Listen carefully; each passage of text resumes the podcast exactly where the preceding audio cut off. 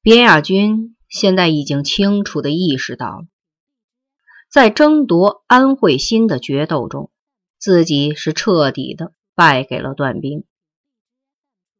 情人眼里出西施，在全校男生的眼睛里，安慧心是比西施还美一千倍的公主。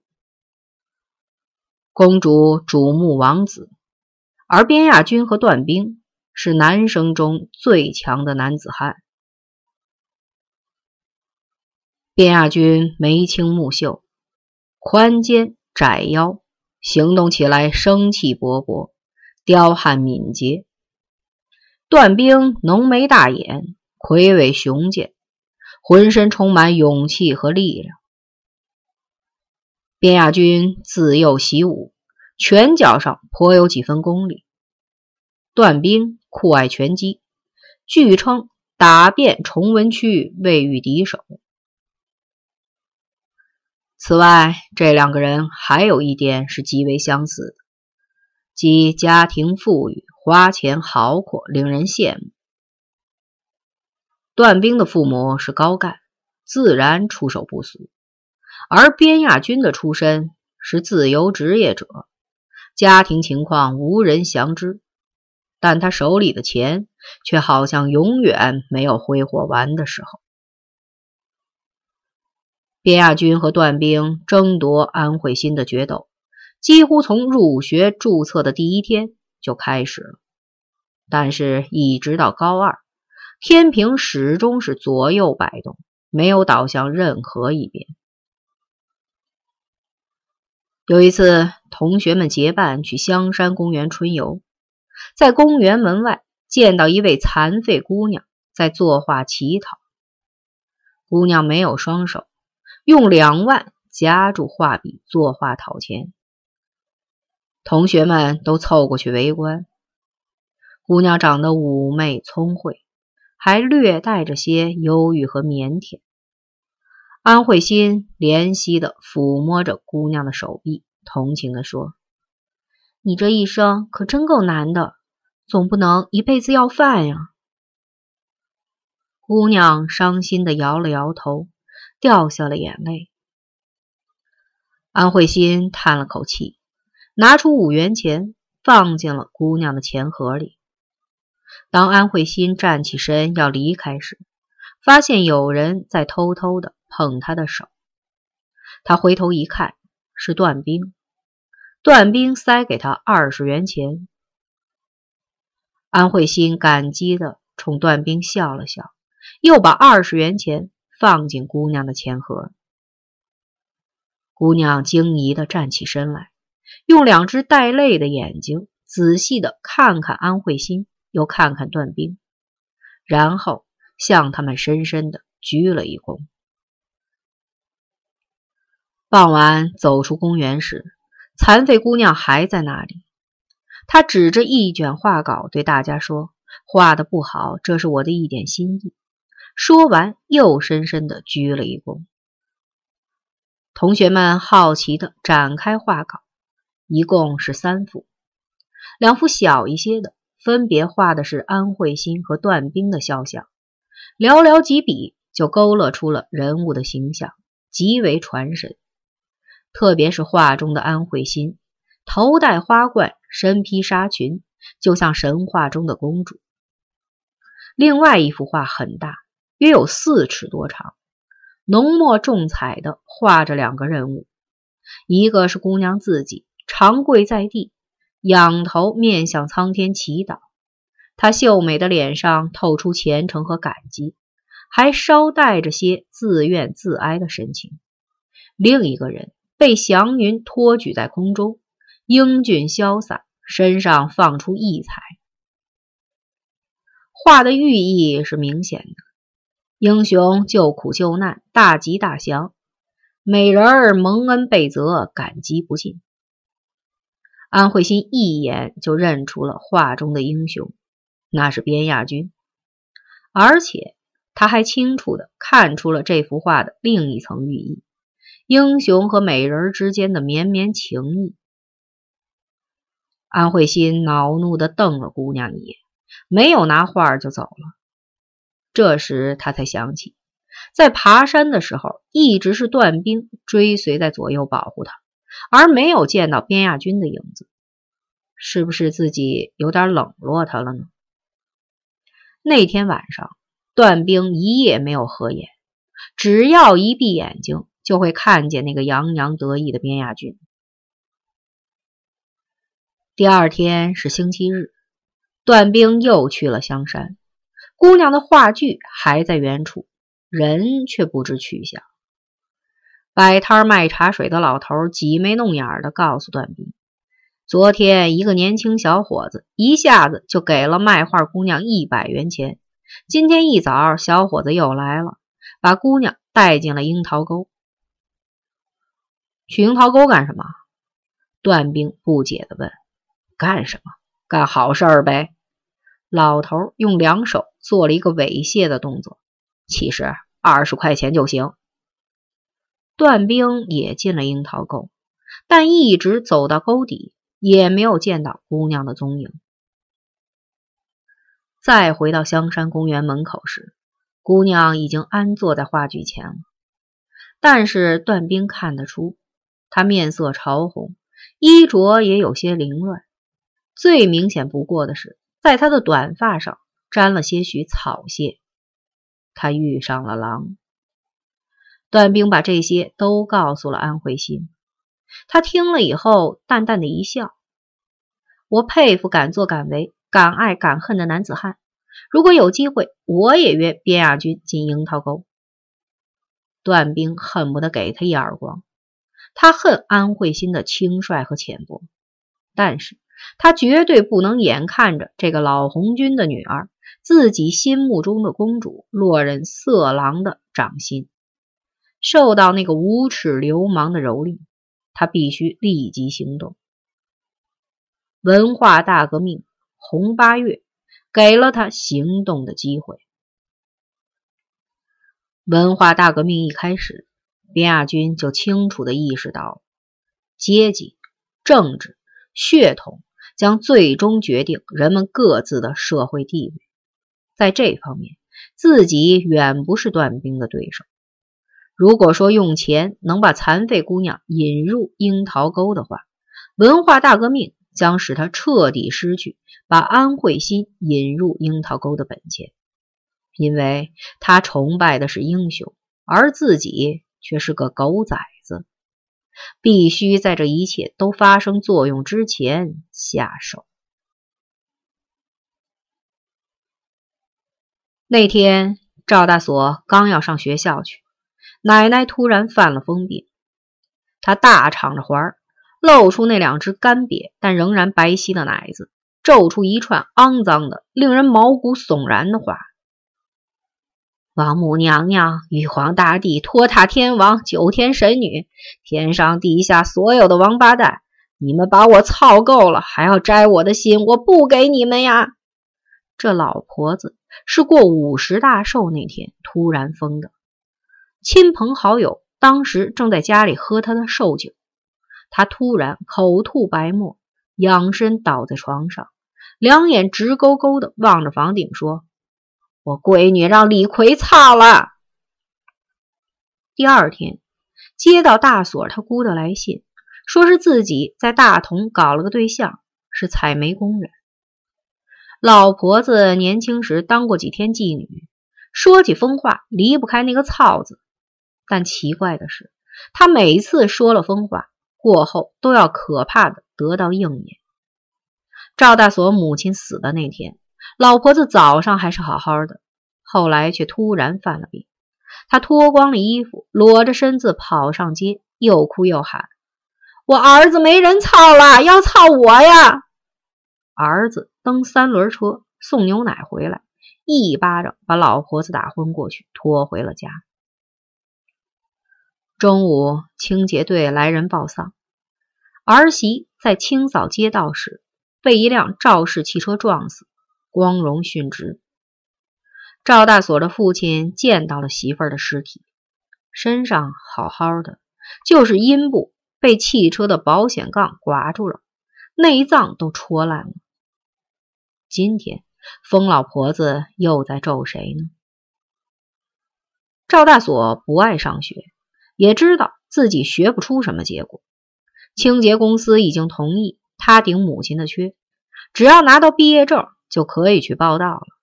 现在闹运动、闹红卫兵，该找谁去要毕业证呢？走进校门，他发现学校里的气氛有些反常，许多陌生的红卫兵拿着皮带和棍棒把住了校门，只许进不许出。进校门的不远处，地上躺着一个人，头上、脸上血乎乎的，看不清是谁。赵大锁有点怕，折转身想回家去，可是来不及了。有人拍他的肩膀，回身一看，是田建国。他手里提着一根粗粗的木棍，木棍的下半截被血染红了。赵大锁连忙哈下腰，谦恭的。向田建国送去笑脸。田建国抬起木棍，认真的看了看棍子上的血渍，又看了看赵大锁，也笑了。他恍恍惚惚的记得，第一下打击来自脑后，那个抡皮带的人显然是个生手，皮带的铜扣没有击中头顶，却从后面翻过来砸在脸上。他眼前突然一亮，上眼皮。豁开一条大口，还没有到中午，赵大锁就全招了。爷爷是地主，奶奶当过妓女，爸爸赌过钱，自己考试做过弊，捡上钱没上交，等等等等。还有最严重的，你没讲。田建国用木棍指着他的眼睛：“你不说，我们也都知道了。给你一个机会。”坦白从宽，抗拒从严。你要不想死，就早点说。真的没有什么了。再有罪行，你们打死我！赵大锁双手护着头，缩进墙角。田建国的木棍没头没脸的落在他的身上。十分钟以后，他熬不住，终于交代了自己的严重罪行。半年以前，姑姑。带着三岁的小表妹从大同来北京。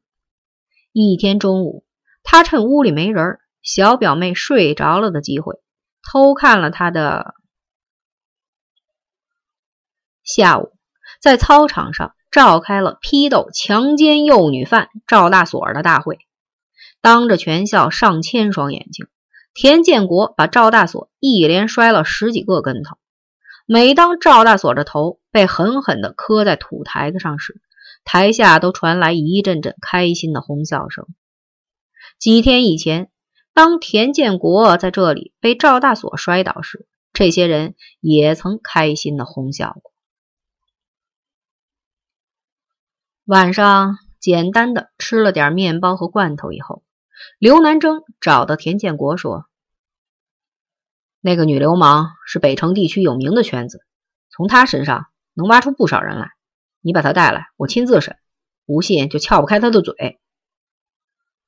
女流氓被带进审讯室，这里以前是校团委的活动室，现在桌子和排椅等杂物被堆进两侧的墙角，中间空出很大的一块地方。他现在就站在审讯室的中央。头顶上低悬的一盏二百瓦的大灯泡，晃得他睁不开眼睛。你是什么出身？刘南征开始了审问。他阴沉着脸，用手中的皮带一下一下的拍打自己的另一只手掌，发出啪啪的响声。革命工人。他大约有十六七岁，长得不算漂亮，皮肤很黑。但五官眉眼都会说话，显得很成熟、很机灵。说说你的罪行，都和谁在一起？耍过流氓？刘南征走到他的身边，逼视着他的眼睛。那可嗨了去了，一天半宿也说不完。女流氓翻了翻白眼儿，把头扭向一边，避开刘南征的脸。少说也得有十万，别耍贫嘴，说具体点，和谁，在哪儿？怎么想听着过瘾啊？告诉你吧，没什么听头，不如来点真格的。你放老实点，否则我们对你不客气。可以来什么，姐姐我都陪着你。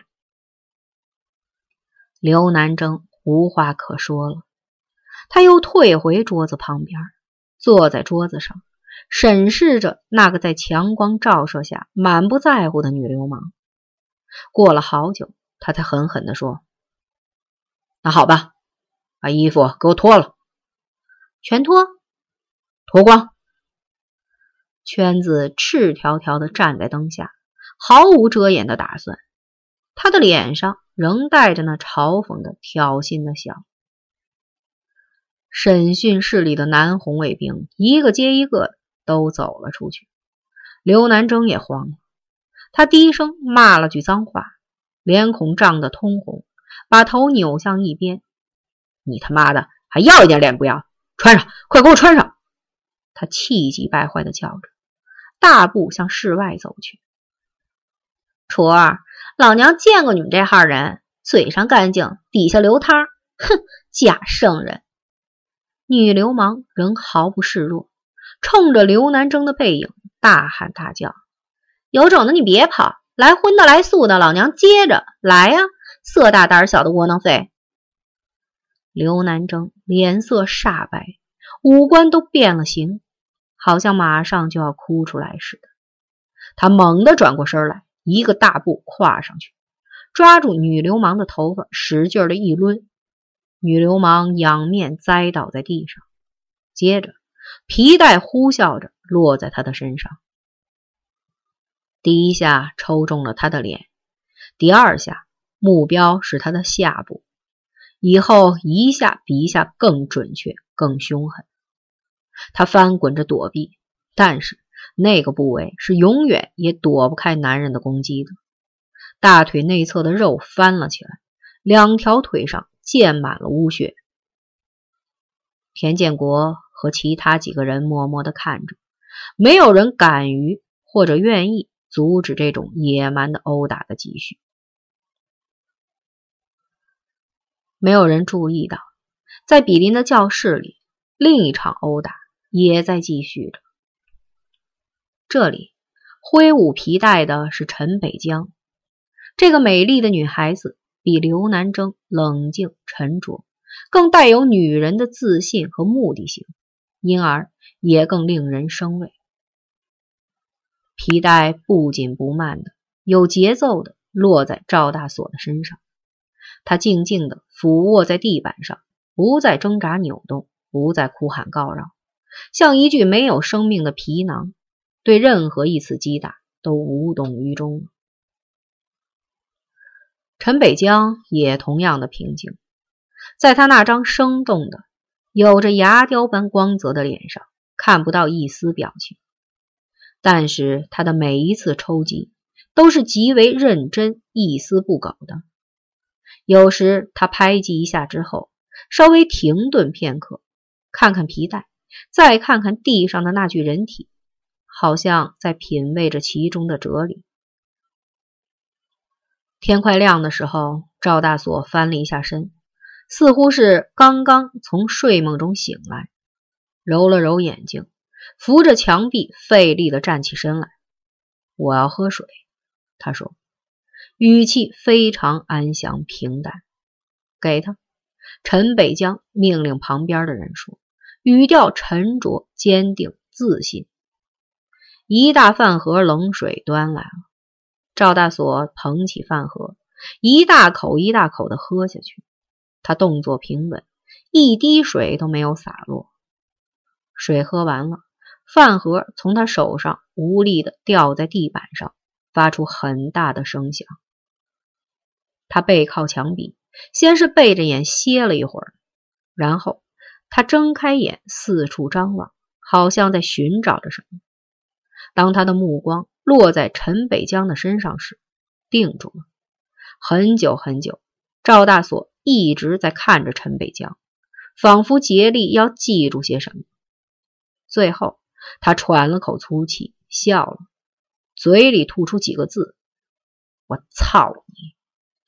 说完，他的身子猛地往上一挺，喉咙里打了个很响的嗝，一下子就扑倒在地板上，血从嘴里喷了出来，喷出去很远。他死了，血溅到了陈北江的鞋上，他的身子微微的颤抖了一下，但是他的表情仍然很平静。他转过身走了。第二天，赵大锁的奶奶，那个从前是妓女兼地主婆，后来是预言家的疯老婆子也死了。临咽气之前，他说：“天上掉下两颗星，地上升起三颗星，他要给他自己报仇。”没有人留意他的胡言乱语，就把他埋了。奇怪的是，他最后的这个预言竟没有带上那个污脏的字。不过，没有脏话的预言还是可怕的应验了。